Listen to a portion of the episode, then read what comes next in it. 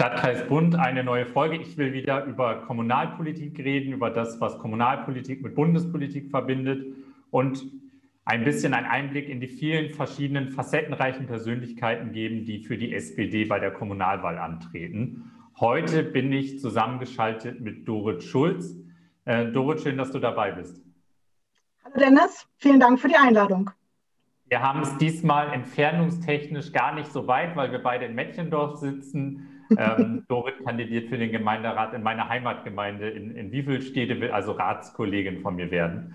Ähm, Dorit, ich äh, habe ein bisschen in deine Biografie geguckt. Ähm, du bist ja gebürtig nicht aus dieser Region, sondern aus Freiburg, wenn ich das richtig gesehen habe. Wie kommt man von Freiburg nach Oldenburg?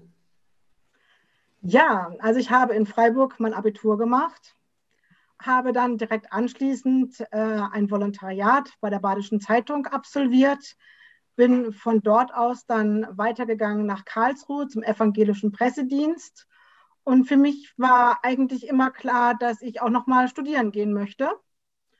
Und äh, nach Freiburg zurück, das kann vielleicht jeder. Und ich habe eigentlich für mich die Gelegenheit genutzt zu sagen, ich gucke mir nochmal was anderes in Deutschland an und habe mich dann an drei verschiedenen Universitäten beworben. Und zum Schluss ist es dann Oldenburg geworden. War das ein Kulturschock, so von, von, vom tiefsten Baden-Württemberg nach, nach Oldenburg, nach Niedersachsen zu kommen? Man sagt ja Norddeutschen ein anderes Temperament nach als Süddeutschen. Ähm, kannst du das bestätigen oder wie waren so deine Erfahrungen? Nein, also ich bin wirklich sehr herzlich aufgenommen worden. An der Uni spielte das gar keine Rolle. Und ähm, ich habe mich eigentlich von Anfang an hier äh, in Oldenburg sehr wohl gefühlt. Und auch so vom kulturellen her ist es ja sehr vergleichbar mit Freiburg. Und ähm, das war äh, dieses Norddeutsche, ähm, kann ich so nicht bestätigen, nein. Wir sind aber auch immer als Familie sehr viel an die Nordsee gefahren. Ich kannte so die Region an sich. Was hast du in Oldenburg studiert? Du bist zum Studium hierher gekommen. Was hast du studiert? Was machst du jetzt? So ein bisschen, dass die Zuhörer, Zuschauer so einen kleinen Einblick bekommen. Ja, ich habe dann angefangen, äh, Politik, Germanistik und Geschichte zu studieren und ähm, bin jetzt äh, im Moment festangestellte pädagogische Mitarbeiterin und bin aber auch Nachhilfelehrerin bei der KVHS in Westerstede und habe jetzt schon auch einige Schülerinnen und Schüler vom Hauptschulniveau auf Realschulniveau äh, ja, verbessert. Wie ist so dein Eindruck der letzten anderthalb Jahre? Ich meine, Lockdown, das hat ja nicht nur mit uns viel gemacht, das hat ja auch viel mit Schülerinnen und Schülern gemacht. Ähm, wenn du selbst pädagogische Mitarbeiterin bist, wie hat sich vielleicht auch die Arbeit verändert? Wir müssen viel darauf achten, dass die Kinder sich wirklich an die Spielregeln halten, die Herr Tonne auferlegt. Mhm. Ähm, das ist schon auch zum Teil ein sehr vieles äh, Reglementieren mit Lass das sein, hör auf, fass dich nicht an. Ähm, es ist nochmal wirklich sehr deutlich geworden, wie das Elternhaus aufgestellt ist, wie gut die Kinder diesen Lockdown weggesteckt haben. Ähm, zum Schluss haben sich jetzt doch auch die Zahlen verändert, dass wir mehr Kinder dann auch in der Notbetreuung hatten, wo die Eltern einfach zu Hause nicht helfen konnten, wo dann, dann die Lehrkräfte entschieden haben und gesagt haben, es tut dir gut, dass wenn du in der Schule deine äh, Aufgaben erledigst, und ähm, das ist dann an unserer Schule, an der Grundschule Mettchendorf, auch wirklich sehr mit Weitblick erfolgt, ähm, dass wir da dann auch dann die Kinder immer aufnehmen konnten und betreuen konnten. Was, was wir alle nicht hoffen, aber es ist ja nicht auszuschließen, dass vielleicht nochmal eine Welle kommt, ähm, dass wir nochmal wieder über Einschränkungen reden müssen. Momentan haben wir eine Situation, ähm, heute am Tag der Aufnahme Inzidenz im Ammerland null. Ähm, ja. Wir wissen aber, wie schnell sich das auch wieder verändern kann. Ähm, was würdest du dir so aus deiner tagtäglichen Erfahrung wünschen? Was, was müssen wir auch gerade im Bereich, im, im Primarschulbereich, im Schulbereich allgemein vielleicht anders machen? Ähm, so an sich sind wir relativ gut aufgestellt, dass wir also relativ fix die Pläne wieder aus der Schublade rausholen können ähm, mit den Aufteilungen, wenn wir dann auch wieder ins Wechselmodell in Gruppe A und Gruppe B wechseln. Da sind also unsere Lehrkräfte wirklich äh, sehr gut vorbereitet. Das geht flottiger Lobby. Ähm, wir würden uns wünschen, ähm, dass wir reibungsloser Unterstützung bekämen, dass wenn unsere Schulleitung sagt, wir brauchen noch Personal, dann brauchen wir Personal. Mhm. Und äh, da kommen wir natürlich sehr stark an unsere Grenzen. Ähm, es heißt immer wieder, das Geld fehlt. Ähm, was wir als sehr, sehr traurig empfunden haben, ist, dass Milliarden in die Lufthansa gesteckt wurden. Klar, diese Branche muss auch existieren, da geht es auch um Jobs. Aber an Schulen generell, losgelöst jetzt von meiner Grundschule, es geht einfach um Kinder. Es geht um die mhm. Ausbildung von Kindern. Es geht um die Basis. Mhm. Und wenn die dann schon nicht mehr gegeben ist, weil einfach unsagbar viel wegbricht, weil es gar nicht mehr vermittelt werden konnte, ähm, wir brauchen mehr Personal, dann muss Geld locker gemacht werden. Gut, jetzt wächst das Personal ja auch nicht an den Bäumen. Äh, losgelöst vom Geld wird es ja auch darum ja. gehen, meine von heute auf morgen einzustellen, wird nicht funktionieren, weil man es ja auch ausbilden muss. Ähm, das ist ja auch das, was wir die letzten Jahre erlebt haben, dass wir viel Quereinsteiger mhm. auch hatten, weil einfach davor auch Ausbildungskapazitäten fehlten. Ähm, zur Lufthansa könnte ich jetzt viel sagen. Am Ende hängen da natürlich auch zigtausende Familien dran. Ähm, das darf man nicht vergessen. Bei der Lufthansa ist es auch kein Zuschuss gewesen. Wir müssen das irgendwann mal zurückzahlen, beziehungsweise wir haben ja. Aktien. Was wir jetzt noch gemacht haben, und ich glaube, dass das auch ganz wichtig ist, dass wir dieses Aufholpaket auf den Weg gebracht haben. Das war eine SPD-Initiative, ähm, ja. zu sagen, es gibt irgendwie so zwei Teile, wo, wo, wo wir gucken müssen. Als eine ist, wie kommen die, die Schülerinnen und Schüler im, im, im Fach hinterher? Also müssen wir nochmal gezielt Nachhilfemöglichkeiten auch schaffen, die dann auch der Staat finanziert weil ja. eben im Homeoffice, äh, im Homeoffice, im Homeschooling vielleicht nicht alle mitgekommen sind. Und das andere, es ist ja auch mega viel gesellschaftlich hat nicht stattgefunden, Klassenfahrten etc.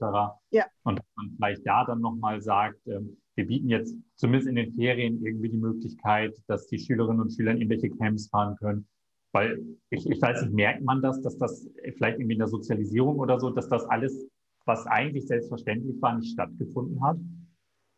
Also generell für das, was möglich war, haben wir schon gemerkt, dass die Kinder sich nachmittags verabredet haben. Mhm. Ähm, es war alles ein bisschen im äh, Vormittagsbereich introvertierter. Ja. Und ähm, das hast du dann auch gehört, wenn man dann sagt, so, oh, hört doch auf, euch anzufassen, ihr sollt das nicht.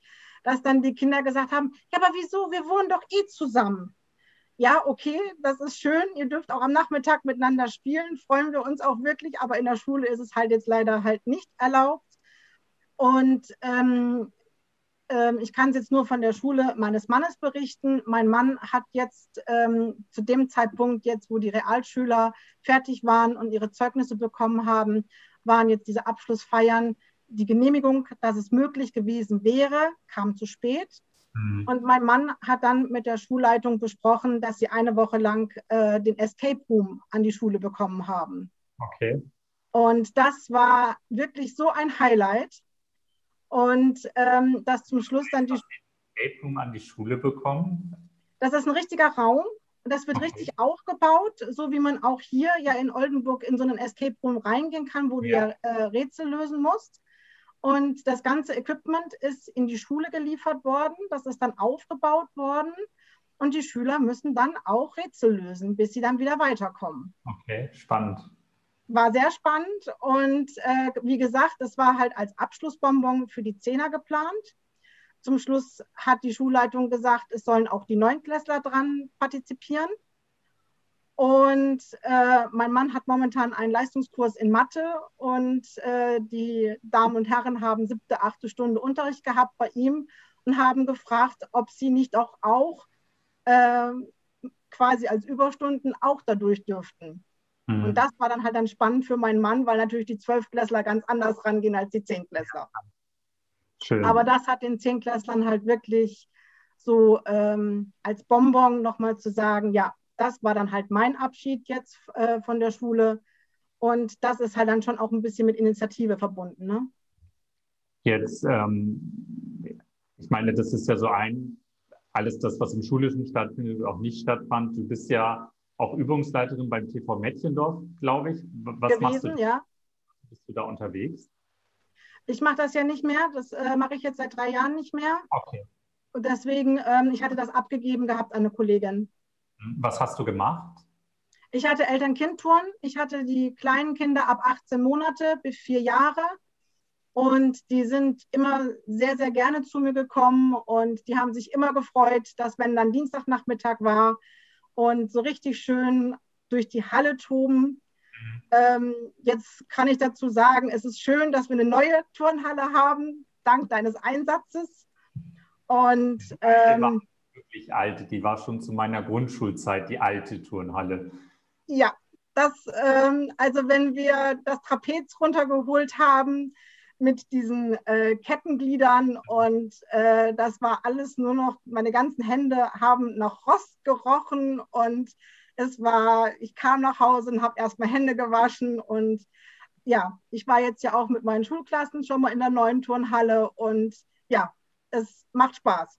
Ja, die ist schön. Ich finde auch, dass die wirklich schön geworden ist. Sehr modern, ja. auch von der Beleuchtung sehr modern, ja. ähm, energiesparsam. Also ich finde ich auch gut, dass man da dann gleich mit drauf geachtet hat. Ähm, lass uns mal ein bisschen äh, politisch werden. Du bist äh, schon etwas länger in der SPD. Wie bist du in ja. die Partei gekommen und wie lange ist das her? Über mein Studium dann. Ähm, das war dann, wie gesagt, ich habe äh, Politikwissenschaft studiert und habe gedacht, ja gut, das muss man ja auch irgendwie mit Leben füllen, nicht immer nur auf dem Papier. Und daraufhin, dass ich ja beim evangelischen Pressedienst war, hatte ich eh immer die sozialen Themen. Kinder, ähm, Pflegebedürftige, die zwischenmenschlichen Themen, die haben mich immer sehr interessiert und dementsprechend war das für mich komplett außer Frage. Ähm, es ist die SPD und so bin ich dann im Herbst 1999 ähm, in die SPD eingetreten und habe dann 2001, 2002 sehr intensiv den Wahlkampf für Dietmar Schütz mitgemacht. Mhm.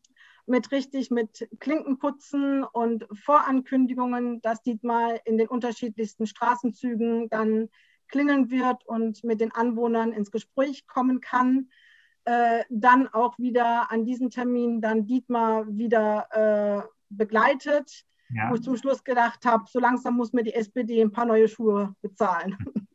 Auch das kenne ich ähm, aus, den, aus, aus, aus allen Wahlkämpfen bisher. Es macht es am Anfang immer so, wenn man es das erste Mal nach vielen Jahren wieder macht, ähm, wobei ich es jetzt immer auch unterwegs zwischendurch mal versucht habe, ähm, jetzt in der Corona-Pandemie natürlich nicht, ist das ungewohnt und man hat auch immer einen Respekt, aber meine Erfahrung ist, die Leute sind immer total freundlich und nett. Ja. Deswegen, wirst du es jetzt im Kommunalwahlkampf auch machen, Tür zu Tür? Ähm, ich weiß es noch nicht so genau, wie wir das jetzt auch bei uns im Ortsverein genau besprechen werden. Ähm, ich kann für mich auch relativ schlecht abschätzen, daraufhin, dass ich ja auch an der Schule bin. Ähm, ich könnte mir schon vorstellen, dass viele sagen, Mensch, das ist endlich mal jemanden, den ich kenne. Und äh, ich habe es auch jetzt heute einer Raumpflegerin an der Schule erzählt und sie sagte dann sehr direkt, wow, cool, wenn ich ein Problem habe, dann weiß ich ja jetzt mal, an wen ich mich wenden kann. Und zur Wahl gehen sollte sie dann auch noch, das wird dann auch noch helfen. Genau, ich werde sie noch mal darauf hinweisen. Du bist jetzt 22 Jahre Mitglied in der SPD, ist aber deine erste Kandidatur für ein kommunales Parlament, oder? Nein, ich war schon mal aufgestellt äh, für den Stadtrat, damals für Oldenburg. Und äh, da sollte ich dann übers Nachrückverfahren dann rein. Und da war ich dann aber gerade 14 Tage in Schweden. Da okay. hatte ich dann gerade mein Auslandssemester begonnen und da bekam ich dann vom damaligen Leiter äh, für die Lokalredaktion von Michael Exner eine E-Mail und was ich dazu sage, wo ich nur gedacht habe, so ja, schade, aber ich bin jetzt in Stockholm. Gut, aber du wärst dann reingekommen, du wärst nachgerückt und dann, klar, musst du Prioritäten setzen. Wenn du gerade im Auslandssemester bist, dann, dann nimmst du kein Ratsmandat an. Das ist ja, ja. Äh, nicht naheliegend, äh, kann man ja dann auch nicht ausfüllen. Ähm, aber du kandidierst jetzt zum ersten Mal in wie Städte für den Gemeinderat? Ähm, genau. Was sind so die Themen, die dich umtreiben? Was motiviert dich zu sagen, außer ähm, ganz viele, die dich kennen, vom Turnverein, von der Schule, was motiviert dich persönlich zu sagen, ich will jetzt Ratspolitik machen, ich will mich damit einbringen? Ähm, meine politischen Wurzeln sehe ich ja, wie ich ja schon gesagt habe, ähm, in der SPD, das Soziale. Ich sehe mich aber auch sehr in den Themen, wo sich ähm, die Politik der Grünen mit der SPD überschneidet. Mhm. Ähm, habe aber an mich ähm, den Wunsch und die Anforderung, dass das ähm, eine Klimapolitik sein muss, die einfach ähm, losgelöst von der Gesellschaftsschicht ist. Es muss sich le jeder leisten können. Ähm, es ist mir klar, dass man nicht einfach ins Autohaus gehen kann und sagen kann, okay, ich kaufe mir jetzt mal für 40.000 Euro mal eben ein E-Auto. Mhm. Das ist mir klar, das kann nicht jeder. Ähm, aber vielleicht fängt es ja im Kleinen an, dass man einfach auch in wie viel Städte darüber nachdenkt, ähm, zukünftigen Bauherren äh, zu sagen, bitte gestaltet euren Garten euer, oder euren Hof so, dass ein Regenfass unten reinpasst. Das mhm. haben wir persönlich gemacht. Wir haben ein 5000 Liter Regenfass. Und jetzt, wo die heißen Sommer gekommen sind, konnten wir wirklich problemlos äh, uns um unsere Blumen kümmern. Sie sind uns nicht kaputt gegangen. Wir hatten kein schlechtes Gewissen, weil es wirklich vom Dach aufgefangenes Regenwasser war. Mhm. Und dieses Fass siehst du halt nicht. Es ist halt wirklich bei uns unterm Fahrradschuppen. Und äh, es ist letztendlich nur eine kleine Pumpe, äh, damit hm. du dann wieder ans Regenwasser rankommst. Ich, äh, ich, also ich finde ja auch, wir müssen ein bisschen kreativ werden. Ich, ich, ich finde, man darf nicht bei, bei Baugebieten Leuten vorschreiben, was sie alles jetzt einbauen müssen, weil am Ende hast du dann wieder das, was du gerade gesagt hast, so eine Gesellschaft derjenigen, die es sich leisten können und derjenigen, die dann Abstand nehmen müssten. Aber ich finde zum Beispiel, dass wir bei zukünftigen Bebauungsplänen mal darauf achten sollten, dass vielleicht die Dachausrichtung zumindest nach Südwest gegeben ist, dass man mhm. vielleicht im Laufe der Zeit zumindest die Möglichkeit hat, eine Photovoltaikanlage nachzurüsten. Und in dem Moment, wo ich ein Pultdach nach Norden habe, war es das. Dann ja. ähm, brauche ich nie wieder über Photovoltaik nachzudenken. Ähm, wir, wir, überlegen ja auch, beziehungsweise als SPD sagen wir immer, wir müssen auch teilhaben bei Windkraft. Ähm, auch, auch da haben wir einen Anteil zu leisten. Wie stehst du zu dem Thema? Äh, ja, also wir sind äh, schon auch bei Ökostrom. Also wir lassen uns das auch was kosten, dass wir sagen, dass die regenerativen Energien unterstützt werden mit unserem Geld. Und ähm, was das Offshore betrifft, ähm, wenn dann Tiere in Mitleidenschaft gezogen werden, sehe ich es ein bisschen kritisch, was dann auch äh, Geräusche im Wasser dann betrifft. Mhm. Ähm, da denke ich, sollte man schon auch nochmal darüber nachdenken, dass man das einfach ähm, für die Bevölkerung, diesen Disco-Effekt, den möchte auch keiner haben. Aber verrückte Tiere im Wasser möchte auch keiner haben. Ich bin da ja, also wir müssen ja unsere, die Anzahl der Windkraftanlagen wahrscheinlich verdreifachen mindestens, um, um am Ende unsere Ziele zu erreichen. Ähm, ich glaube ja, dass das am Ende nur gehen wird, wenn man, wenn man die Themen des Artenschutzes hinten anstellt. Ähm, weil wir ansonsten, wenn wir über jedes Windkraftanlage zwei Jahre diskutieren, dann, dann wird das ja. nichts. Ähm, das werden, glaube ich, auch die ein oder anderen Grünen dann mal lernen müssen, dass sie nicht äh, vormittags die Schilder hochhalten können für den Klimaschutz und nachmittags die für den Artenschutz, weil sie sich am Ende dann auch mal entscheiden müssen, ähm, äh, was Sache ist. Aber das sind ja nicht die Themen, die wir im Wiefelstedt haben. Da geht es ja um zwei Onshore-Windparks, ähm, über die wir im, im, Zweifel diskutieren und auch zu entscheiden haben. Und eine ja. Entscheidung, in der du dann eventuell auch teilhaben darfst, musst, an der Frage. Werden wir sehen. Das andere Thema, was hier umtreibt, ist, glaube ich, logischerweise auch die Schulpolitik, ähm, die uns in Bibelstädte ja immer auch sehr kontrovers begleitet. Ähm, was hast du da für Vorstellungen? Ähm, ich glaube, dass wir uns erstmal Gedanken machen müssen, äh, wie gut unsere OBS aufgestellt ist. Ähm, ja. Unsere Kinder, unsere Schüler äh, wandern doch sehr stark ab ähm, ich bin schon der Meinung, dass man das einfach mal äh, ergründen muss. Ich kann nur sagen, ähm, dass das, was Kinder in der Grundschule zu leisten haben, eigentlich immer mehr wird. Und äh, wie weit man doch einfach ein anderes Schulsystem dann in wie viele Städte braucht, um mhm. den Kindern auch vielleicht nochmal, jetzt einfach nur so als Vorschlag, vielleicht eine IGS, dass die Kinder einfach erst nochmal ein bisschen durchatmen können ähm, es ist schon auch aus meiner Sicht ein äh, sehr, sehr großer Druck auf Grundschüler.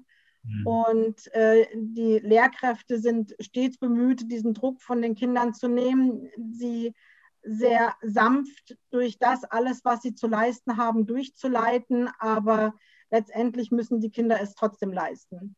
Ja. Und ähm, äh, ich glaube, dass eine OBS für unsere Gesellschaftsform ohne gymnasialen Zweig, also richtig reinen gymnasialen Zweig, äh, nicht mehr tragbar ist.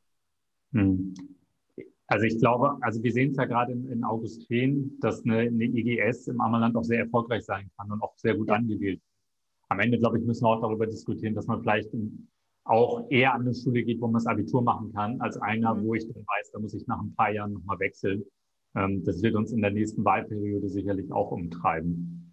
Ähm, Gibt es sonst Themen, wo du sagst, wenn ich in den Gemeinderat gewählt bin, liebe Wiefelstädter, liebe Wiefelstädterinnen, liebe Männchenloverinnen, ähm, das sind die, wofür ich mich stark machen will. Vielleicht nochmal so, so auch, auch mit Blick auf die Uhr, so zum Abschluss der Folge, so die Gründe, warum sollte man Dorit in den Gemeinderat wählen? Und in den Kreistag. Du kandidierst ja nicht nur für den Gemeinderat, das wollen wir nicht unterschlagen. Genau, ja. Diesmal auch dann noch zusätzlich dann für den Kreistag. Ähm, also meine Ziele sind wirklich zuzuhören, nicht zu viel zu versprechen, zu sagen, sagt mir, wenn ihr Anregungen habt. Ich habe mich jetzt auch schon mit einer Freundin darüber unterhalten.